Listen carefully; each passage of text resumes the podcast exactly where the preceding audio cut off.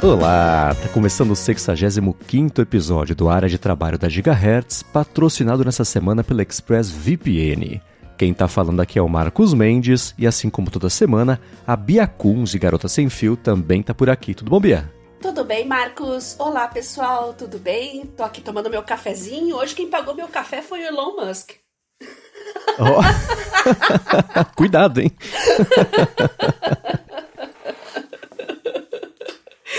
Quando a gente vai entrar nesse assunto já, já o pessoal já vai entender. Uhum. É, antes eu quero saber se você já se recuperou do susto que você levou com Nossa. o lance todo dos NPCs. Não, eu tô marcando já psicólogo aqui, eu vou precisar de terapia. Bom, é, é o que circulou uhum. no Twitter é aquele negócio, são sempre os piores, né? É a creme Sim, de la creme, claro. como se diz, né? Então eu fiquei bem chocada. Uhum.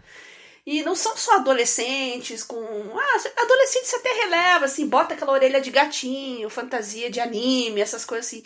Mas, gente, tem adulto, idoso. É, eu, eu, ia falar assim, o pessoal se humilhando para ganhar uns trocados. E para quem não viu, o que que tá acontecendo? Então, basicamente, eu, eu vou tentar explicar, porque eu nem, nem explicar direito. Eu não consegui fazer isso na CBN, eu não acho que eu não vou conseguir explicar aqui no podcast porque é tal do, do NPC. NPC nos games são aqueles, aqueles personagens que você não controla. Eles estão ali de coadjuvante e tal, participando, mas você não tem controle sobre eles. E basicamente o, a live de NPC no TikTok, você. As pessoas interagem com você mandando itens, presentes, e você tem que reagir a isso. Fala o nome delas, uhum. faz um comentário, ah, ganhou uma florzinha, ganhou uma moedinha, ganhou não sei o quê. E você fica parece um boneco de ventríloco, assim, fazendo gestos repetitivos, uhum. assim, que é bem assustador. Então, tem muita gente ganhando um bom dinheiro com isso, né? O pessoal que tem muita audiência. Mas eu acho que, uhum. apesar dos pesares, isso é compreensível. O que não é compreensível é quem paga. esse eu tenho, esse eu tenho. Beleza, o cara tá, tá, se sujeitando ali, o pessoal brinca. Ah, humilhação é acordar às 5 da manhã, pegar o ônibus cheio, ganhar salário mínimo. Bem escroto falar esse tipo de coisa, né? Mas uhum. é, se você for pensar, o ser humano faz tudo por dinheiro, né? Agora, realmente, quem paga para ver isso é que realmente esse me intriga mais. Esse é o, é o que tá me fazendo ir buscar um psicólogo para entender melhor o que, que tá acontecendo. eu fiquei bem zoada da cabeça. então, quem o dinheiro não vem só da veiculação, vem de quem está assistindo dando umas gorjetas isso. E, em troca pedindo para os NPCs interpretados fazerem coisas, é isso? É mais ou menos por aí, né? É quase tá. um OnlyFans, mas sem a, sem a parte explícita, né? Dizem que o OnlyFans é assim também, né? O pessoal fica mandando dinheiro e pedindo para fazer coisas, né? Então a ideia é mais hum. ou menos essa, né? É, né? Então, eu não sei, eu vi o, a reação das pessoas. Foi a primeira vez que eu vi falarem sobre isso. Acho que foi o Guedin comentando também e ficando tão perturbado quanto você ficou com a é, coisa Guedin. toda. Agora o dinheiro do Elon Musk vai ser gasto tudo em psiquiatra. É. Mas eu não sei se é aquela coisa assim, né? Pela reação e a fama que isso tomou, é, eu vou chamar de problema. É um problema maior do que ele de fato é. Uhum. Né? Mas é, é, é, que a, a, não sei, a estética de quem está interpretando o personagem é, é, meio asquerosa, meio assustadora. Mas para que, para quem está interpretando, essa é meio a graça, né? É, mas como, como eu falei antes, Marcos, o que está circulando fora do próprio TikTok, o pessoal comentando, criticando principalmente, são os mais bizarros. Uhum. É bom, não, é, não, tá, não okay, são é. todos que fazem aquilo lá. Mas mesmo assim, por ser uma coisa superficial e é uma coisa que vai cansar logo, na minha opinião. Eu acho que daqui a um tempo uhum. ninguém Exato. mais vai estar tá falando nisso. Né? É a moda da semana, é o mês, que seja, né? Mas exato. A gente já viu isso acontecer algumas vezes com outras coisas tão asquerosas quanto, né? Então. Verdade. Não é. É, mas tá. E eu, assim, eu tô dizendo isso sem ter visto as asquerosas. Eu vi Alguém, sei lá, café, café, um negócio tinha a ver com café. Fazia o cara repetir café trocentas vezes lá e era só isso. Uhum. Então, eu olhei e falei, ah, tá, é isso, né? Depois de três semanas, sei lá, passou a novidade, vai ser só bem engraçado e, e, e pronto, né? Uhum. Mas tá aí, vamos ver se você consegue superar isso. Enxugue as suas lágrimas, aparentemente, então, com o dinheiro que o Elon Musk tá te dando. Como é que é essa história? Então, começou a cair o dinheiro aí da, do programa de, de monetização dos criadores de conteúdo do Twitter, né? E para minha uhum. surpresa veio mais do que eu tava imaginando, né? Por quê? Porque vocês sabem, eu não tô no Blue desde o comecinho, eu assinei um mês para testar, aí pulei, depois que eu assinei, para vocês terem ideia, eu paguei o terceiro mês só agora, né? E uhum. deu uma quantia razoável, assim, se considerar que é uma rede que eu não tô usando tanto. Tem gente que fica no, no Twitter o dia inteiro postando coisas, né? Eu não posto tanta coisa assim. Mas pelo que eu tava vendo, eu acho que a qualificação da audiência tem alguma influência, porque tem gente que tem muito mais engajamento do que eu, que não recebeu né, metade do que eu recebi.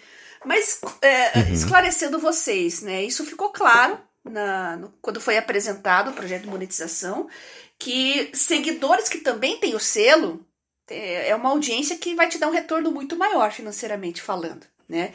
E eu, por estar no meio jornalístico, né, blog e tal, já há trocentos anos, então tem muita gente que escreve em jornal, que fala em TV, que, que acaba dando, que tem algum tipo de influência, que assina o selo azul tal. Eu tenho uma audiência nesse, nesse estilo assim. E acabou vindo realmente uhum. mais do que eu estava esperando. Então eu acho que é, vale a pena se você gosta bastante do Twitter, quer produzir conteúdo para lá, mas você tem que entender que o conteúdo de Twitter é muito efêmero. Não é YouTube que você cria um vídeo, fica lá semanas, meses e as pessoas continuam clicando, procurando. O Twitter meio que 24 horas depois morreu. Então você tem que estar constantemente... É mais consumível o conteúdo. Isso, você tem que estar constantemente atualizando. Tanto que quando eu posto alguma coisa, igual as capinhas do Kindle, os vídeos que eu fiz, às vezes eu retuito eu mesma no dia seguinte ou em outro momento do dia, para que quem assina muita coisa no Twitter, acompanha muita coisa, tenha a chance de ver também. Né? Mas isso quando eu acho mais interessante. Porque como eu tava te falando em off, né, Marcos?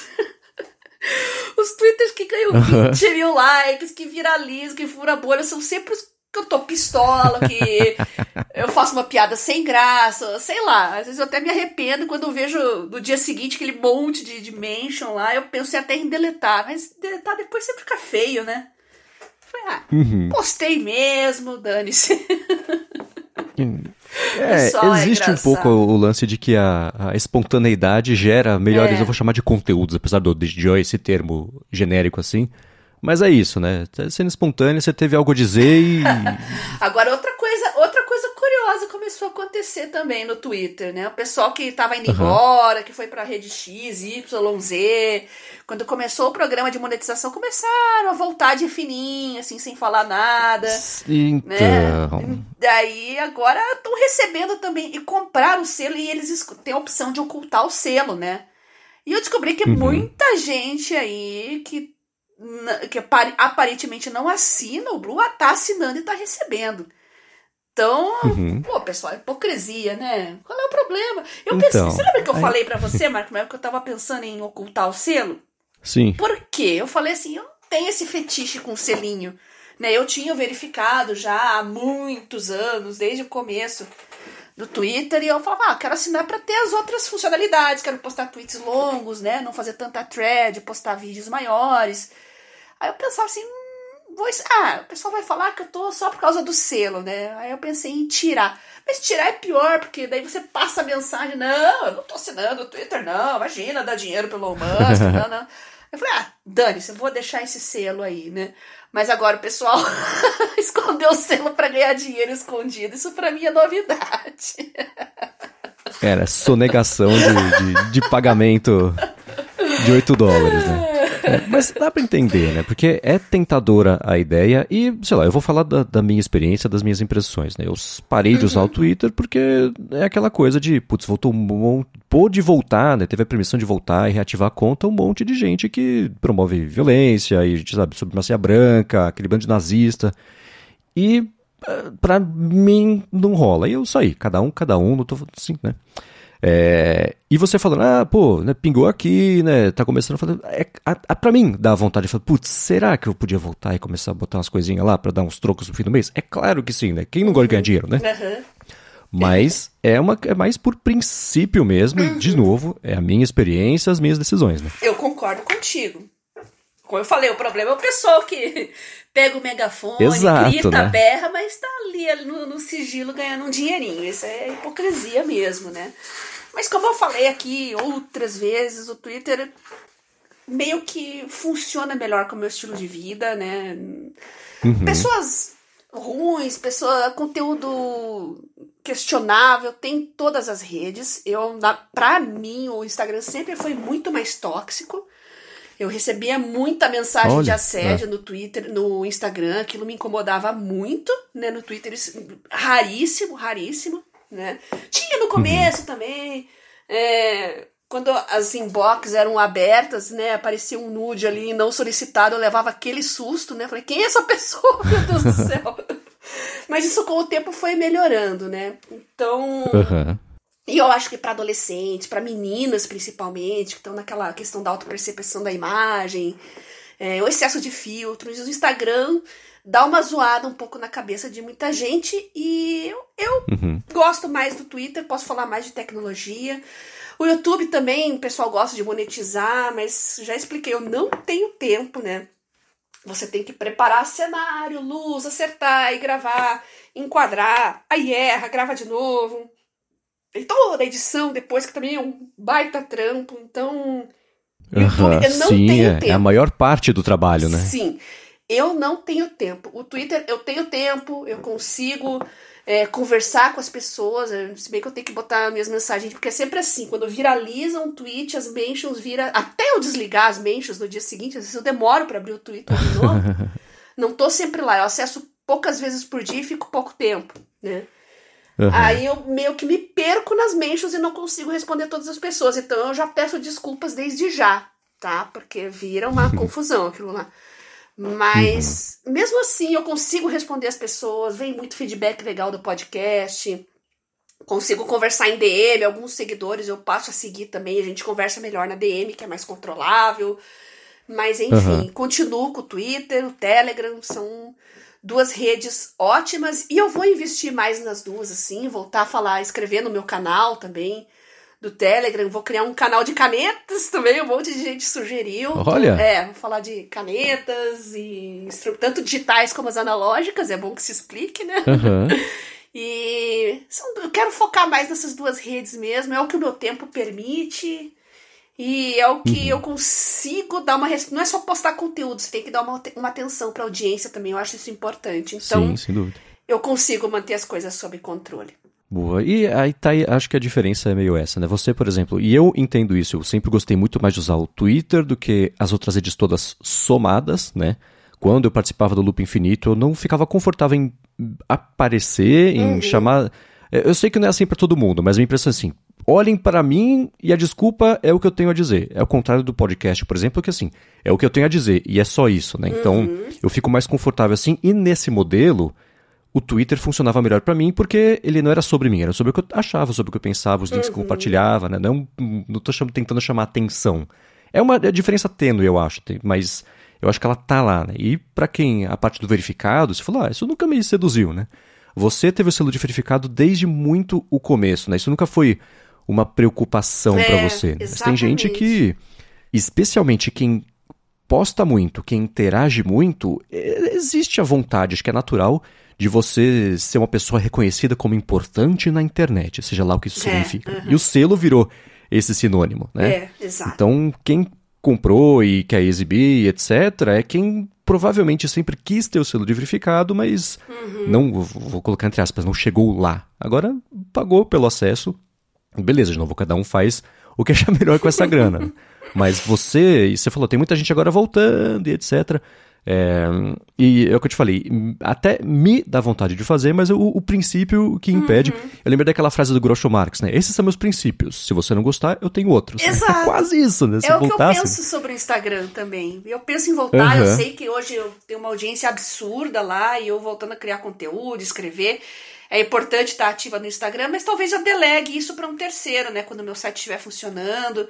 Porque eu realmente Uhum. eu prefiro alguém que faça uma curadoria e separe para mim o que, que realmente importa, porque aquilo lá é o cão Sim. chupando manga para mim, pelo menos, né? Ser mulher no Instagram não é fácil.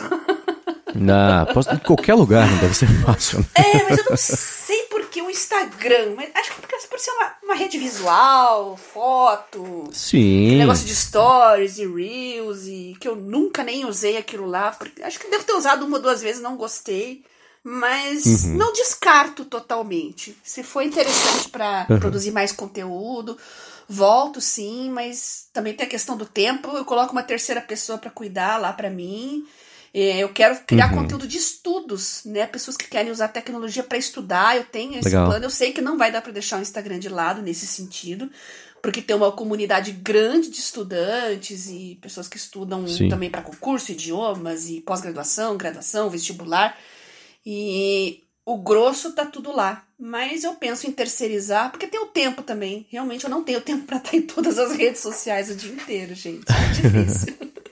É, mas que bom que tá rolando bem para você o lance da monetização.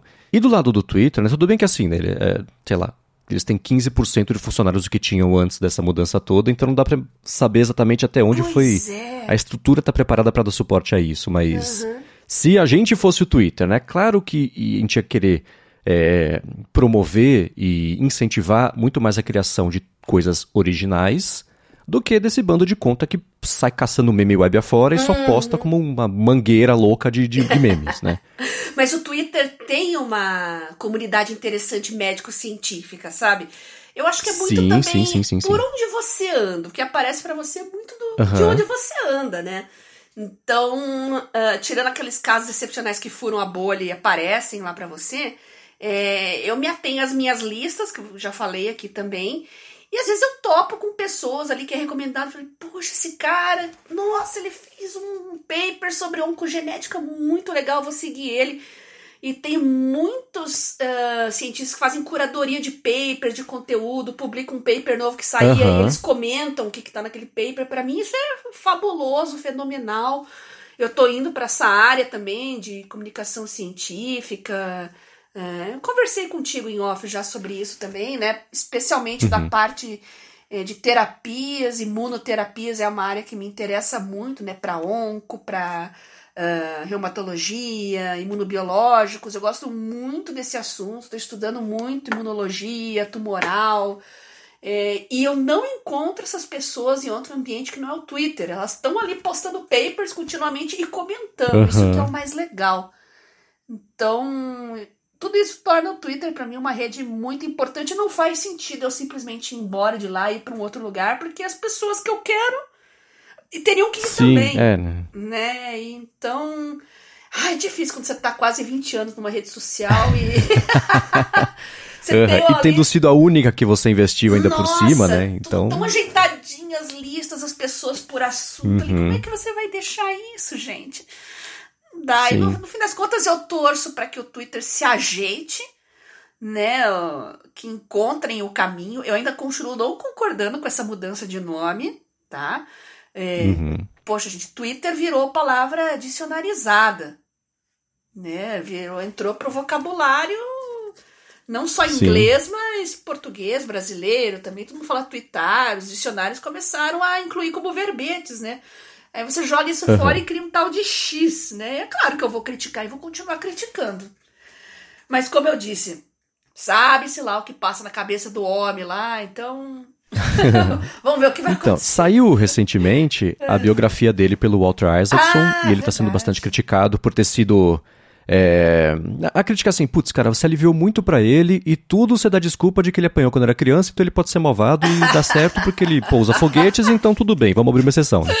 É, esse é o, o, o, review cético e pessimista Ai, sobre inclusive, isso. Inclusive, deixa eu anotar aqui, porque eu ia, quero comprar. Eu gosto muito do Walter Isaacson, acho que ele é um excelente uh -huh. biógrafo.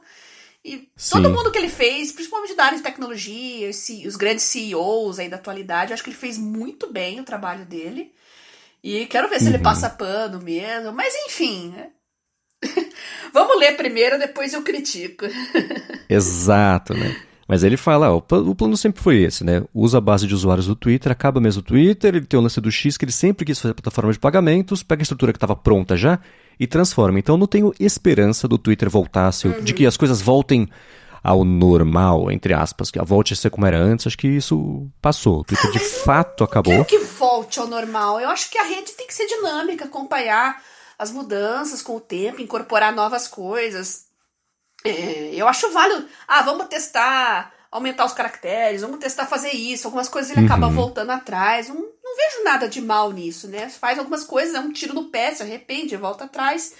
Mas tem certas coisas, assim, mudar o nome é uma coisa muito radical, um nome que estava tão consolidado, Sim. como eu falei, virou verbete de dicionário. Isso eu continuo Exato, criticando. Né? E justamente por ser radical que ele tomou essa decisão, né, de fazer. Foi para chocar, porque é o lance dele, né? É, quer transformar em plataforma de pagamento, quer concorrer com o YouTube, quer, sei lá. Vamos ver, tem que testar e ver se a galera aprova, né? E o, uhum. o aprovar é sempre leia-se é, trazer receita, né? No início ele perdeu muito anunciante, Exato. né? Por causa das políticas dele, das visões dele. Mas parece que isso tá, tá começando a reverter. A preocupação deles são os bots e as contas falsas. Eu acho que isso é o maior problema de não só do Twitter, mas de qualquer rede social. Né? São essas uhum. contas que são problemáticas mesmo. E tá até correndo um papo aí que todas as contas passariam a ser pagas, iam ter planos é, diferentes. É, então, né? Eu ia chegar aí. Beleza, Exato. você acaba com os bots na hora, mas acaba com a audiência orgânica também, uhum. né? É, Sei. então foi durante porque tá essa confusão toda, né? Que uhum. ele disse que vai processar a Anti-Defamation League, porque ela convenceu a anunciante a ir embora, e por conta deles, a receita do uhum. Twitter caiu horrores, e o valor agora tá um terço do que o Elon Musk pagou, ele quer processar, uhum. etc. E é, esse grupo falou assim: ah, então de todo mundo que tá criticando, você escolheu os judeus para falar que, que a culpa é nossa. Então, aí ele foi lá, o Musk foi lá reunir com o Netanyahu, tá uma confusão isso aí. Mas nessa reunião com o Netanyahu, ele disse que está considerando fazer o Twitter virar uma plataforma paga para todo mundo. Ele vai virar uhum. um paywall. E aí, bom, é aquilo, né? Vai cair certamente a quantidade de pessoas que usam, mas a grana pode voltar a ficar pelo menos metade do que era antes, né? Porque é. se eles têm hoje meio bilhão de usuários ativos que geram, de acordo com o Musk, né? Vai saber, de 100 a 200 milhões de tweets por dia, uhum. é, se você tiver metade da galera pagando os seus 8 dólares, o equivalente em outras moedas, já é significativo, mas não dá para achar que todo mundo que usa vai continuar usando se for pago. Então tem é. muitas variáveis aí, mas a, a, notícia principal da semana é essa, né? Pode ser, e já tinha aparecido isso no passado também, mas pode ser que uhum. em breve aí, ou não, vai saber, o Twitter vire mesmo pago para todo mundo e não vai ter opção de você assinar o Blue é. ou não. Ou você paga, ou você não entra, não usa, não posta, não lê. Mas se ele achar um jeito de erradicar bots e fakes, olha, ia ser um grande feito, viu? Porque é o maior problema uhum. atual de qualquer rede social, né? Bots são Sim. as contas automatizadas, né? E os fakes, quando eu falo fake, não é uma foto que você não põe, uma, um perfil que você não põe sua foto verdadeira, não usa seu nome verdadeiro, não é nada disso. São é, é, contas fakes que criam propositadamente conteúdo desinformativo, que assediam pessoas, Sim. que postam mentiras aí, principalmente na área da saúde, o tempo todo, e acabam se tornando, com muitas aspas aqui, influenciadores, né? E, uhum. como eu disse, isso tem em todas as redes sociais e é uma praga que realmente precisa se achar um jeito de combater. Totalmente, é. E ainda mais entrando, por exemplo, a geração de conteúdo por, por gener... inteligência generativa, etc. Né? Eu sei que existe já uma conversa bem séria e um medo do caos que pode ser a eleição americana com esse advento das IAs que você né, bota lá para trabalhar e vai se comportar feito um ser humano, começar a postar coisa por aí. Então, se antes os exércitos de, de contas inautênticas para espalhar desinformação é, já existiam, agora com essas uhum. IAs ficou muito mais fácil fazer isso.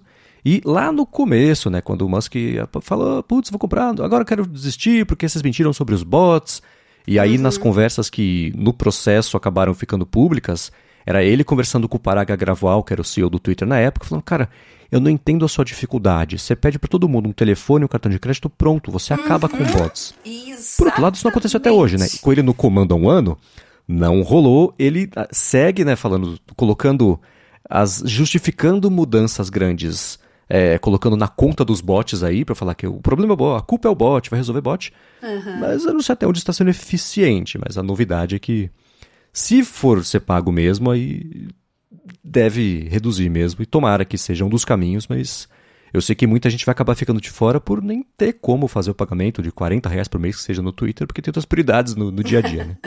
É, que fique bem claro que quando eu falo em desinformação, conteúdo falso, não é, não é questão de opinião. Eu acho que falador de bobagem nas redes sociais tá cheio, não tem problema nenhum em falar bobagem. Agora a gente tem as notas da comunidade, é, é, tem outras maneiras. Eu acho que desinformação se combate com desinformação, tá? Se eu, uhum. as pessoas não concordam, a opinião delas não bate com a sua visão de mundo, isso é outro problema. O que eu tô falando especificamente é de perfis que colocam fotos de crianças e falam que morreu por causa de vacina, por exemplo. Tá? Uhum, Isso é bem claro que é um conteúdo criminoso e é esse tipo de coisa que tem que combater. Pessoa que fala abobrinha, pff, aí não vai ter ninguém mais pra gente criticar e dar risada nas redes sociais, né? Porque uhum. isso é o que mais tem e as redes já podem achar meios de elas mesmas combaterem essa desinformação. Eu gosto muito das notas da comunidade por esse motivo, né? E elas funcionam independente do viés da pessoa. Falou besteira, pode ser de direita, de esquerda, diagonal, uh, azul, amarelo, funciona para todo mundo. Tem até anúncio de dieta que eu achei muito engraçado, com nota da comunidade. Ó, oh, isso aqui é de informação e um monte de artigo científico desmentindo aquela dieta. Isso eu acho sensacional. Então, acredito numa curadoria da própria comunidade para esse tipo de coisa. Mas crime é crime. Aí é questão policial, é judicial, é outra história. Muito bem, agora na metade do episódio eu vou começar os follow-ups, mas antes da gente falar sobre isso, eu vou tirar um minutinho aqui do episódio para agradecer a ExpressVPN que está mais uma vez patrocinando a área de trabalho e segue oferecendo três meses a mais de acesso de graça para você navegar do jeito mais seguro web afora e também ver streamings de outros países que é sempre muito bacana. Segurança é aquilo. Se você se conecta a Wi-Fi de shopping, de aeroportos, de hotel, enfim, né? Se ele é de graça, os seus dados são a conexão. O que você faz é coletado os sites que você acessa, os, até os dados que você troca, dependendo do sistema, do serviço que está usando, os aplicativos, né, por quanto tempo, quais conteúdos você vê no streaming, por exemplo. Mas com o ExpressVPN isso não acontece. Por quê? Porque os seus dados passam a ser criptografados, então nem a ExpressVPN e nem quem está oferecendo a conexão consegue ver o que você está fazendo, o que é ótimo, porque privacidade é sempre bom ter mais, né? E a parte dos streamings é a seguinte: se você se conectar à Netflix, por exemplo, usando ExpressVPN pelos Estados Unidos, o catálogo é diferente daqui do Brasil. Se você se conectar pelo Reino Unido, é outro catálogo. Não só Netflix, mas HBO Max, qualquer serviço de streaming, na verdade, o Disney Plus, o YouTube também. Então, se você está pagando pelo streaming, você consegue acessar ele inteiro, do mundo inteiro, usando ExpressVPN nos tipo 100 países que eles oferecem aí de conexão de servidores. E o contrário também. Tá viajando, quem vê negócio no YouTube, por exemplo, que não está disponível, ah, quem fez o upload não deixou disponível na sua região porque está só no Brasil.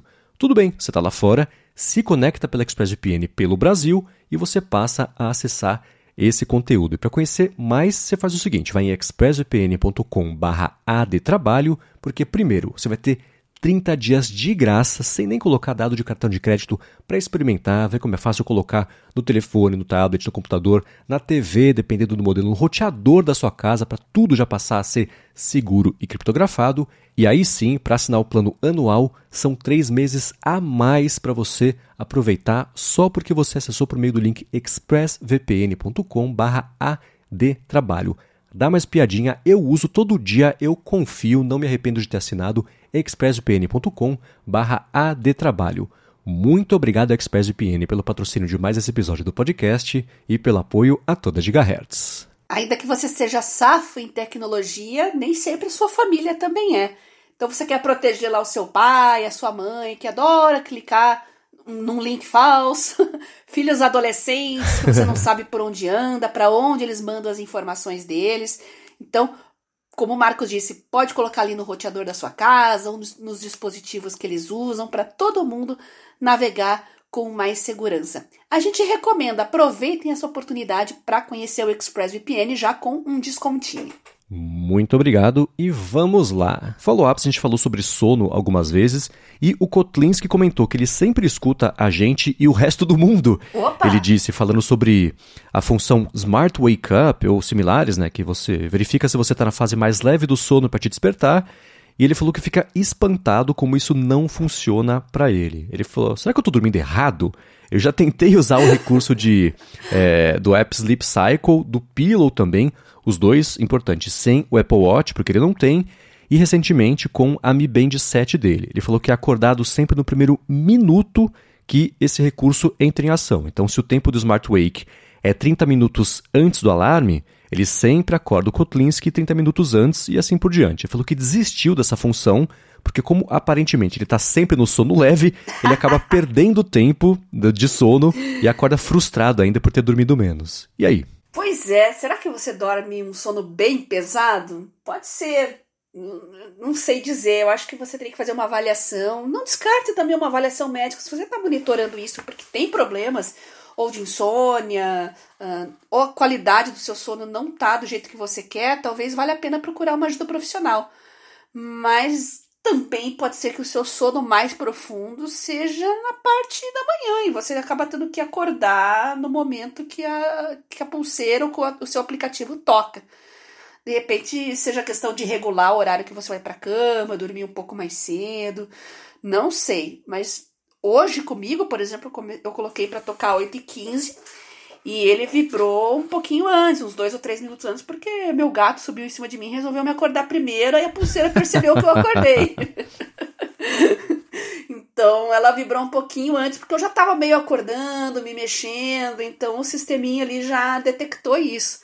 Uhum. Mas é sempre nos arredores ali do horário que eu coloco para acordar, e muitas vezes, como eu falei, né, eu já tô com sono tão meu relógio biológico tão ajeitado que começa a clarear o dia assim eu já começo a despertar. Então é natural eu acordar uhum. antes do horário determinado. Mas é difícil dizer. No caso dele, eu acho que assim, tem uma questão que como ele usa só no telefone, tentou também com a Mi Band 7 dele. Eu não sei como é que são os sensores da Mi Band. Eu sei que se você tiver os sensores no seu corpo, a análise vai ser muito mais precisa do que uhum. com o telefone do lado da cama ali, como é o caso do Pillow, por exemplo, que ele faz. E aí o que, que ele tem para medir? Barulho, se você estiver fazendo barulho, roncando, coisa assim, ou quanto você se move na cama, né? Não tem como ou medir a sua frequência cardíaca. andando em cima da cama. Ou gato... tem que pensar nisso, né? O aspecto felino também entra nessa conta. Mas pode ser que com relógio seja um pouco diferente. E tem, por exemplo, né, eu sei que o aplicativo AutoSleep, ele tem, eu acho, a função também de te acordar no intervalo lá, para você acordar é, no sono mais leve. E ele próprio deixa você ajustar. Você, vai, você usa um, dois, três dias, uma semana, um mês. E ele vai dando o diagnóstico. Ó, você dormiu bem, dormiu mal, seu sono mais pesado foi aqui, uhum. aqui, aqui. Uhum. Quem vai acompanhando isso todo dia, começa. É, é autopercepção, né? Você começa a bater a sua percepção de sono com o gráfico, fala, putz, não, eu dormi melhor do que o gráfico diz, etc. Então o AutoSleep ele tem uns ajustes. Você fala assim, putz, ajusta a sensibilidade. E aí ele deixa você escolher de uma série de outros gráficos interpretando os mesmos dados, fala, putz, é mais próximo hum, desse aqui. Aí ele usa esse, esse ajuste de algoritmo para os sonos seguintes, né? Certo. Então, isso para dizer o quê? Os aplicativos que permitem que você faça esse ajuste da sua percepção, você vai ter um, um resultado mais próximo do que funciona para você, né? versus uma coisa mais abrangente, ainda mais não estando usando um relógio e usando ou o telefone, e eu não sei de novo como é que são os sensores da Mi Band 7, os aplicativos estão disponíveis para Mi Band 7 fazem isso direito, mas é, para assim, não deixar ele na mão em relação a, a, ao que fazer, a, a, solução é assim, ah, putz, compra um relógio? Não, não estamos ajudando em nada isso, né? Uhum. Mas eu acho que nesse caso talvez valha investir mais em ajustar os seus. dormir sempre na mesma hora, o mais próximo possível da mesma hora, acordar sempre também uhum. o mais próximo possível da mesma hora, que você consegue planejar a sua noite de sono e você vai entendendo se, putz, eu preciso dormir 7, 7 horas e 15, 7 horas e meia, uhum. 8 horas, 6 horas e meia já é suficiente. E botar o alarme a partir daí. Ao invés do alarme ser inteligente, fazer o sono inteiro ser inteligente e mais planejado mesmo pode ajudar a não sempre despertar falar, não, não acredito que eu já tenho que acordar, não dormi nada. tá aí, perfeita dica, exatamente isso. Kotlinski, a dica é essa. É, caso você mude os seus horários e perceba alguma diferença, manda o feedback de novo pra gente, tá bom? Muito bem, e seguindo com os follow-ups, temos um follow-up seu, né, Bia? Que hum. a gente fez hum. episódio na semana passada sobre listas, etc. Pessoal, como sempre, curtiu bastante. Obrigado para todo mundo que mandou comentários. E você queria fazer uma menção honrosa. É... Você não gosta do TikTok, mas você gosta do TikTok, é isso? Exatamente. O TikTok é um aplicativo já muito antigo, ele é só para iOS. Eu usei ele quando eu tinha iOS. E eu vi que ele tá nativa, tá super bem. Olhei alguns prints, fui na página deles, né? Eu sigo a página deles no Twitter também. E olha, ele tá muito legal, viu? Vale a pena. É, aplicativos antigos, assim, que já estão mais consolidados no mercado, é sempre interessante porque já estão bem maduros em termos de funcionalidade, então vale sempre a pena dar uma conferida.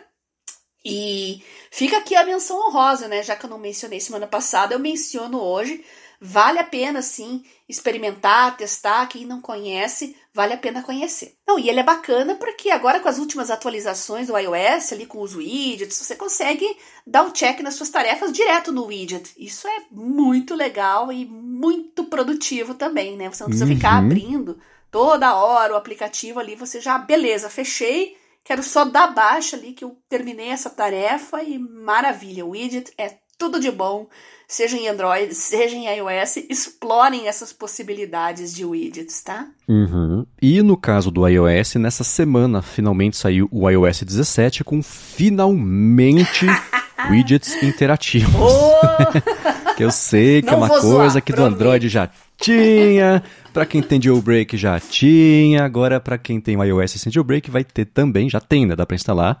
E como era o meu caso, eu, não, eu tive paciência para jailbreak quando sei lá, no iPhone Sim. primeiro que precisava disso, uhum. no segundo porque eu já fazia o primeiro, aí depois não, né?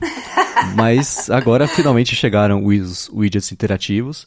E o TikTok, por exemplo, você comentou, né? Eles têm lá a opção de você já marcar direto nele o que você já cumpriu.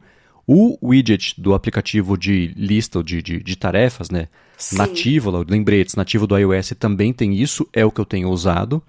E com esse suporte a widgets interativos, é claro que eu preciso mexer um pouquinho na minha home screen, né, para ajustar, ver, né, repensar o que, que eu tenho, o que, que não tenho, etc. A gente lá no comecinho do podcast fez o episódio comentando sobre isso, eu pensei, bom, já que eu reformulei um pouquinho aqui como eu uso a minha home screen, vale a gente fazer uma atualização, né, para talvez ajudar o pessoal que esteja buscando ideias aí de como organizar, etc, suas próprias é, telas de início. Eu compartilhei a minha com a Bia, a Bia compartilhou dela comigo. Vou deixar os dois links na descrição aqui do episódio também para vocês darem uma espiadinha. E, enfim, né, pra, no meu caso, não mudou tanto em relação ao ano passado. No ano passado eu tinha o calendário, junto do lembretes, já que não era interativo, mas pelo menos mostrava que eu precisava lembrar no dia. E tinha também o aplicativo Timery, que é o que eu usava antes para fazer controle de tempo, e agora eu estou usando o Timing App, que era patrocinador aqui do podcast, patrocina a Gigahertz, que faz tudo sozinho, uma maravilha. Tem link na descrição para quem quiser. Não é patrocínio, mas ainda assim é o que eu estou usando, né? Legal. E tirei ele, tirei o timer para o que eu estou usando agora, o Timing, e coloquei o widget, o principal, que é a novidade para mim, é, dessa semana é o widget do Overcast. Porque ainda tem os ajustes de. Primeiro, de possibilidade de cores, né? A hora que vocês olharem para minha home screen, você vai ver é um laranja gritando ali no, na nossa cara com a minha home screen quase toda preta. Mas a possibilidade de já dar play ou pause no que eu estava escutando por último, sem ter que abrir o aplicativo, é um adianto, é um toque a menos na tela que eu dou numa coisa que eu faço o dia inteiro. Então, é, tá me trazendo bastante benefício. E de resto, widget maiorzão que eu tenho usado desde o começo, na verdade, que eu usei, migrei para esse tipo de home screen, é o de calendário, com os meus compromissos de hoje e de amanhã, os que cabem ali no. que ocupa metade já da tela. O widget de lembretes está sendo ótimo marcar direto ali o que eu faço sem ter que abrir o aplicativo também. E como eu estou usando o widget do Overcast no, direto na home screen, eu tirei o aplicativo, o ícone mesmo do Overcast, a minha barra de baixo ali, que é a primeira vez em sei lá, quase 10 anos que ele sai da minha barra de, de, de tarefas ali, porque não precisa, né? Já tenho o Atari, então embaixo eu tenho o, o Mastodon por meio lá do, do Ivory, o aplicativo de mensagens e o Safari. E direto, se eu vou pro lado, a segunda tela já é o que ele, no iOS chama de é, App Library, não sei se é biblioteca de aplicativos, talvez, Sim. que é uhum. com pastas que a própria Apple organiza do jeito dela, que eu acho uma zona. então o meu uso do iPhone ainda é ou o que eu preciso usar tá na home screen, que é 90% dos aplicativos que eu uso ao longo do dia, né, no dia normal, Ou então eu arrasto para baixo para aparecer ali o Spotlight e eu procuro pelo aplicativo que eu quero com a busca mesmo, digito e já acho e, enfim. É, eu migrei um pouquinho do, do ano passado para esse para acho que eu reduzi um pouco mais ainda a quantidade de coisas que eu tenho é, para dar saída para aplicativos direto na home screen e tem funcionado e eu tô achando ótimo. Uma coisa que eu não tô usando mais e a gente fez o episódio inteiro dedicado a focos. Lembra que, Sim. ah, putz, de tal a tal hora, entra automático, tira a notificação, aí depois às 8 da noite, sei lá, que é a hora que já tem que ter caído a caneta, vai pro meu foco pessoal. Eu parei de usar isso tudo, deixo direto sempre nesse de, que era o foco de trabalho, porque ah, eu tava fazendo mais malabarismo ligando e desligando quando ligava, desligava automaticamente. E eu falei, não, É. quer saber? Não quero ter que administrar mais isso no dia a dia. Eu então eu pensando usando só o que também. costumava ser o foco de trabalho. E o meu Todo dia é- tem uma exceção, né? É, o meu é geolocalizado, ainda isso vai uma bateria. Eu falo, ah, o custo de bateria não vale a pena, né? Sim, é. E no seu caso, Bia? Comenta a sua tela de início. Então, é, eu não sou de ficar fazendo grandes mudanças. Desde que eu troquei de smartphone, eu coloquei esse tema e deixei ele. Eu acho que combina, né? Porque Uhum. é, o meu aparelho é na cor verde, que eu gosto muito. Não sei como é que é o nome desse verde, eu já esqueci. é aquele verde mais musgo, né? Que eu gosto bastante. Eu, Uhum. tenho uma Eu ia falar musgo. Verde também, então eu faço um tema combinando com a cor do aparelho. Os ícones também são todos da própria Samsung, tá? É, eu tenho algumas Uhum. coisas da loja de temas e de ícones e tal, mas esses são da própria Samsung, combinou, ficou bem. E eu coloco simplesmente as coisas que eu preciso às vezes acessar rápido. E principalmente quando eu tô em pé, andando, então tem a carteira do Google ali, que eu embarco no aeroporto, né? Às vezes preciso pegar o, a- a- o QR Code ali da, da passagem para poder embarcar, então já abro rapidinho. O Pocket Casts também, às vezes eu tô ouvindo podcast caminhando, fazendo exer- exercício, então preciso ter um, um atalho fácil ali, né?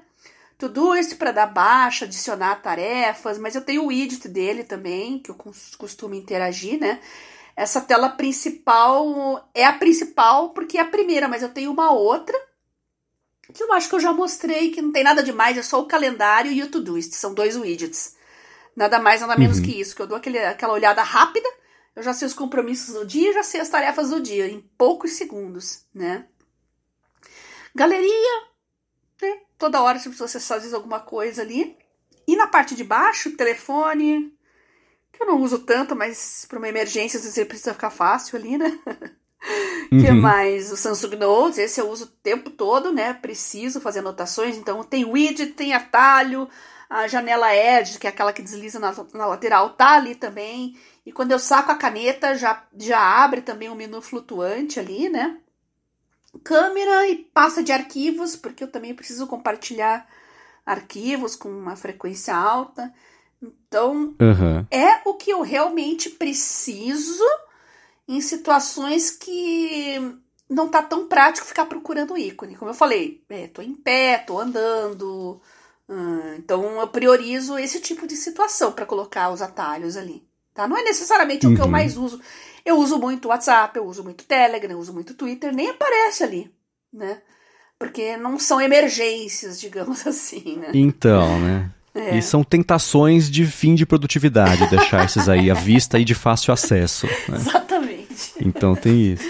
Exato, né? Eu, quando comecei a ficar desconfortável com saber que eu estava usando muito o Instagram, por exemplo, e falei, putz, só o tempo que eu estou desperdiçando, que podia investir em outra coisa, aprender uma coisa nova, tarará, essas piras que a gente tem de vez em quando. O que, que eu fiz? Eu pedi, eu configurei lá no iOS para ele não sugerir o Instagram quando você arrasta para baixo, no Spotlight, tem ali as sugestões da Siri. Não sugerir ali e não aparecer Instagram quando eu digitar e procurar. Eu tenho que ir achar na pasta lá de redes, etc., que está escondida na segunda tela. Então eu aumentei um pouquinho esse atrito para chegar lá. O que aconteceu? Eu passei a usar menos, né? Então, para quem estiver sentindo essa vontade, putz, cara, eu tô passando muito tempo aqui, que seja no Instagram, no Twitter, no WhatsApp, mas ah, vou abrir só mais uma vez. Tira da home. Você vai ver só que já vai cair um pouquinho a quantidade de vezes que você abre, porque não fica aquela, ele não fica, não é aquela tentação visual cada vez que você olha para o seu telefone, né? Então joga para a segunda tela já é um adianto, né? É. Tira da home já ajuda bastante uh, a fazer isso. E uma coisa que me impressionou, Bia, é como a fonte é pequena, da, especialmente do. Ali você tem Curitiba, né? O índice de UV, ah, umidade, né, é, etc. Isso, isso, dá pra aumentar. É. Então. Eu ia perguntar, é, o, é o Galaxy Note, né, que você tem? Esse é o S22 Ultra, que o Note morreu. Galaxy Note não existe mais. É, então. Eu acho que o último foi o 20 Note 20. Uhum, Ai, me é. corrijam se eu estiver errado. Mas é, os, todos os Ultras têm a caneta, né? Então eu uso muito a caneta, isso também é indispensável. E eu tenho atalhos para caneta também, não aparecem aí na home screen, mas é só sacar a caneta que você já.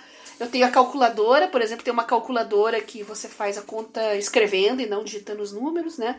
Tem o Samsung uhum. Notes, que toda hora legal eu tô isso, usando hein? ali. É, isso é bem legal. E, e outros ali que eu não me lembro agora, mas que são coisas que eu costumo usar com a caneta. Uhum. Nossa, eu gostei bem dessa ideia de você fazer as contas, usar a calculadora rabiscando, porque você, acho que você se conecta melhor com o, o, processo mental de fazer os cálculos ali. Gostei, bacana, então, divertido. Peraí, o nome dela é uhum. MyScript Calculator.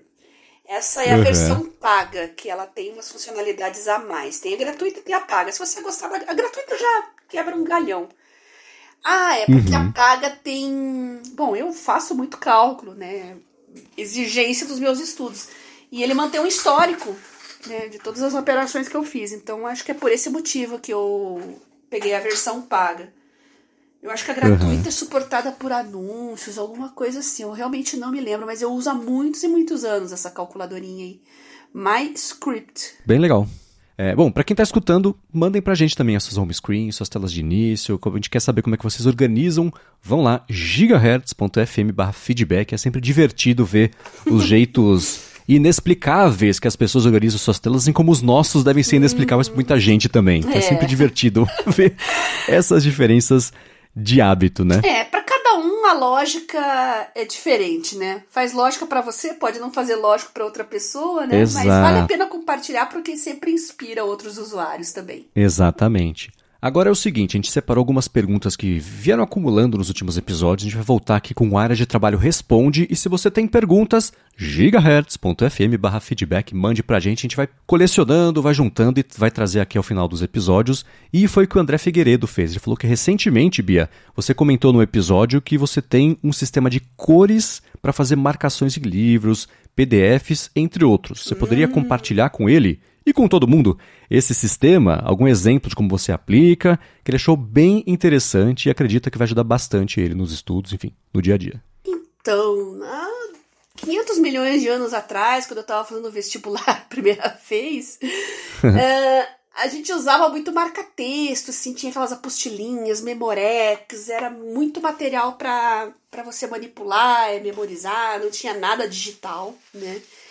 Então eu usava quatro cores básicas de marca-texto para agilizar o que, que eu precisava saber que era realmente importante, de coisas que eu precisava decorar, decoreba, decoreba mesmo, de coisas que eu precisava referenciar depois.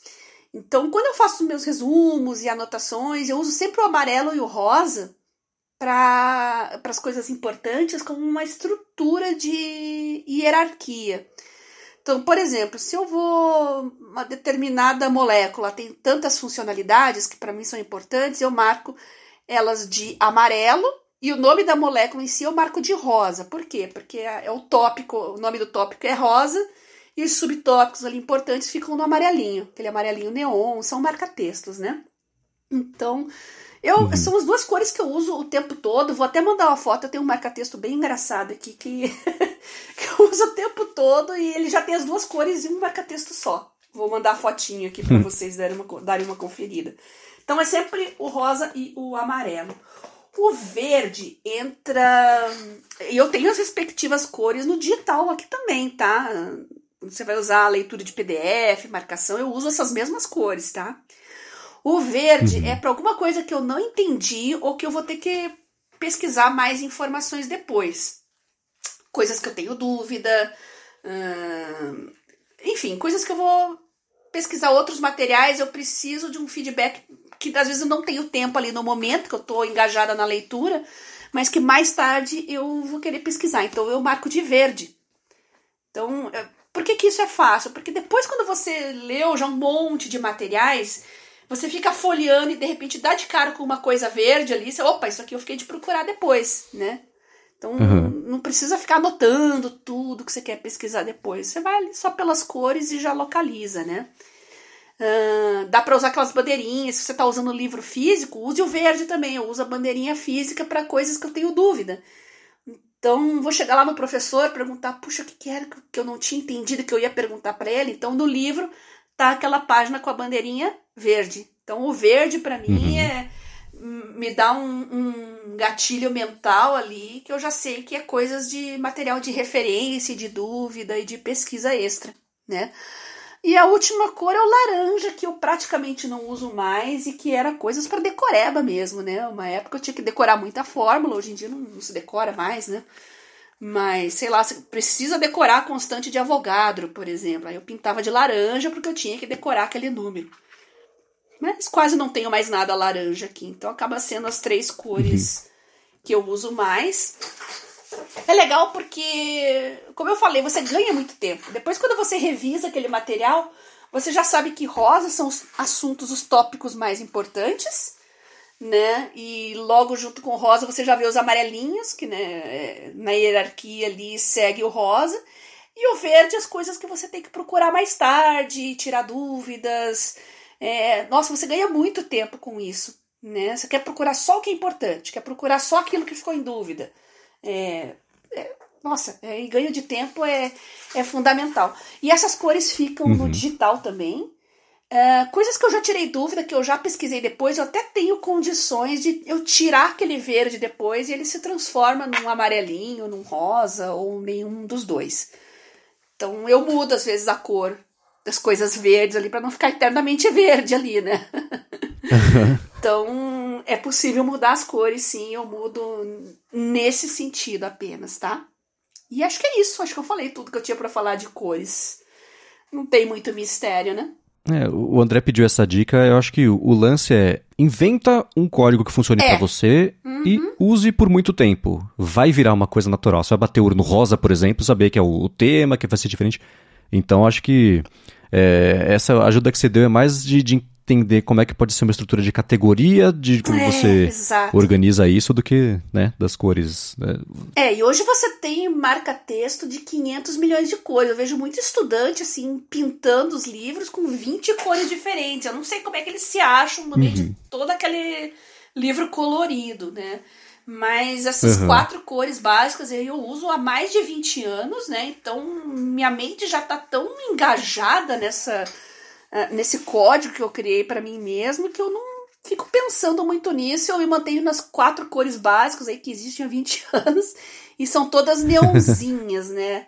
Porque uhum. meus livros, meus materiais às vezes tem, são muito coloridos, tem muita imagem, então às vezes a cor não, não destaca o suficiente. Então, usar uma cor uhum. bem neon mesmo, um amarelo bem chamativo, um rosa bem chamativo, um verde bem chamativo, ele se destaca até mesmo em material colorido. Então, é, é leve isso em consideração também se você estiver trabalhando com impressos, tá? Livro de papel, artigo de papel, anotações à mão também. Eu também costumo usar marca-texto com as coisas que eu escrevo. Então, tem que ter isso em mente, tá? Beleza. Bom, seguindo, o Diógenes falou o seguinte: sobre o Ulisses, que não está patrocinando esse episódio, mas é patrocinador aqui do área de trabalho, e ele falou que aplicativos semelhantes também, que funcionam melhor no sistema Apple.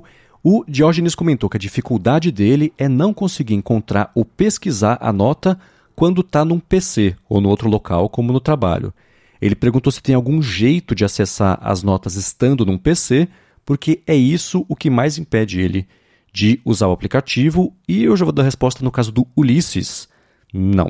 Eles não têm, por exemplo, uma plataforma web que te deixa acessar os arquivos, etc. São sempre backups que você. Eles ficam locais ou você sincroniza no Dropbox também, mas é mais a, a o, o, índice do que o conteúdo, né? É. Então, o que ele poderia tentar fazer, que eu sei que vai ser um trabalho danado, não é a solução, mas, sei lá, é um jeito, né? Como o Ulisses tem suporte a você publicar os textos no Medium, no WordPress, etc., ele poderia criar um, um blog privado e fazer upload desses textos sempre que ele terminar, uhum. para isso ficar ali acessível para ele mas acho que é uma volta gigantesca para um benefício, um retorno menor, né? Então, não sei, nesse caso aí talvez valha mais a pena ir atrás de um sistema de notas tipo o Evernote, que oferece aplicativos e plataforma web para ser agnóstico aí de, de, de sistemas, etc. Uhum. Bom, e para concluir aqui do episódio de hoje, o Silas Monteiro falou que é professor universitário aposentado, tem 61 anos e cada vez mais está usando a estrutura do iOS e macOS para coleta e registro de dados de saúde que ele compartilha com o geriatra dele. Oh. Ele comentou que o que ele mais sente falta é um lugar para registrar resultados de exames. Então, no Saúde, por exemplo, diz que ele pode receber essas informações do médico, ela pela aba Documentos Clínicos, como arquivos CDAs, e perguntou: é isso mesmo? Isso funciona no Brasil? Já respondo, não, o que é uma pena. Não tem outra forma de registrar é. esses dados do saúde ou em outro aplicativo? E eu, eu, esse eu acho que é um assunto que a Bia vai ter bastante a acrescentar. Eu vou dar minha resposta e sair da frente. Ah. Eu achei um aplicativo brasileiro chamado Doc Health. É um, uma startup que tem vários aplicativos. Uma delas é de você fazer registros de resultado de exame e etc. Mas me pareceu ser tão. É, é, é, o fluxo é parecido com você guardar num Dropbox ou num Evernote, que seja, né? Então, é mais um, é um jeito de você catalogar isso num balde separado que é só para saúde, mas é. no caso do iOS, o, essa integração com laboratórios, por exemplo, funciona bem lá fora. Esse Doc Health, eles dizem ter integração com laboratórios aqui no Brasil. Eu não testei isso porque de uma semana para cá eu não fiz exames, então eu não tive como testar. Mas vale dar uma espiadinha, mas diga lá, Bia.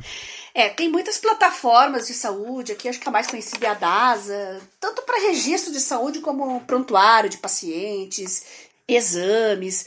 É, só que a questão legal para documentos médicos é muito complicada, né? Tem a lei geral, não só a parte de proteção de dados, mas o compartilhamento é mais restrito mesmo, porque tem um nível maior de segurança nesse tipo de informação. Mas eu acho que a melhor solução é criar o seu próprio repositório de exames, que é o que eu faço também. O Marcos sugeriu e é por aí mesmo. Eu tenho uma pasta no Evernote chamada Prontuários Médicos, Prontuário Médico, e lá tem exame de imagem, exame de sangue, tem tudo. Cada, cada tipo de exame é uma nota diferente e aí eu compartilho só aquele caderno só com a pessoa que eu quero compartilhar. Se eu não quiser compartilhar só cada exame, né? Eu posso compartilhar o caderno inteiro também. Então eu tenho mais uhum. flexibilidade nesse sentido de eu mesma compartilhar e eu ter é, o meu próprio controle sobre as coisas. E os exames, a maior parte está em PDF por questões de o laboratório entrega assim para imprimir, né? para fins de impressão. Então, se você tiver um sistema que leia bem em PDF, né, que busque coisas dentro do PDF, tá perfeito. Ah, eu quero só achar todos os exames que eu fiz que uh, analisassem creatina, por exemplo. Você vai lá, eu vou na busca do Evernote, escrevo creatina dentro da pasta do prontuário médico, ele já me retorna todos os exames de creatina que eu fiz ao longo dos anos. Então, para mim, pelo menos, esse é o meu sistema e acho que para o seu caso funcionaria bem também, viu? Não só com o Evernote, mas o Dropbox também, ler dentro de PDF, entre outros. OneNote, Notion, tem várias soluções aí. Muito bem, se você quiser encontrar os links do que a gente comentou ao longo do episódio, vai em gigahertz.fm barra adtrabalho barra 65 ou dá mais piada nas notas do episódio. Sigam mandando feedbacks, perguntas, gigahertz.fm feedback, que a gente segue coletando e vai seguir trazendo também nos próximos episódios. Obrigado a ExpressVPN pelo patrocínio do episódio de hoje, a vocês que deixam reviews, avaliações que recomendam o área de trabalho e a você, Bia, por nos ajudar a cada episódio a ter uma vida cada vez mais produtiva. Eu que agradeço você, Marcos, pelo convite para participar desse projeto, nossos ouvintes sempre mandando feedbacks maravilhosos e os nossos patrocinadores que viabilizam ele. E você pode mandar também sua sugestão de pauta, pode mandar seu feedback, o seu print da sua área de trabalho, da sua home screen, pode sugerir seu aplicativo de listas favorito. A gente recomenda aqui para todo mundo. Então entre em contato comigo no meu Telegram, arroba Biacunze, ou então no meu Twitter, arroba Garota Sem Fio. E tem a página do próprio podcast, que é gigahertz fm barra feedback, e lá você pode mandar os feedbacks diretamente a partir dos episódios. Muito bem, para me achar, eu sou MVC Mendes lá no Mastodon, no Instagram também e no Threads. Apresento por aqui o A Fonte toda segunda-feira com Felipe Espósito, com a Presneto, que a gente brinca, o Área de Transferência toda sexta-feira com Gustavo Faria, nosso querido Cocatec, com Guilherme Rambo e Bruno Casemiro. Apresento também lá na Lura o Hipsters Fora de Controle, que sai toda sexta-feira sobre inteligência artificial aplicada, e escrevo todo sábado para o Mac Magazine. Muito obrigado mais uma vez pela audiência de vocês. A gente volta na quarta que vem. Beijoca sem fio a todos e até semana que vem.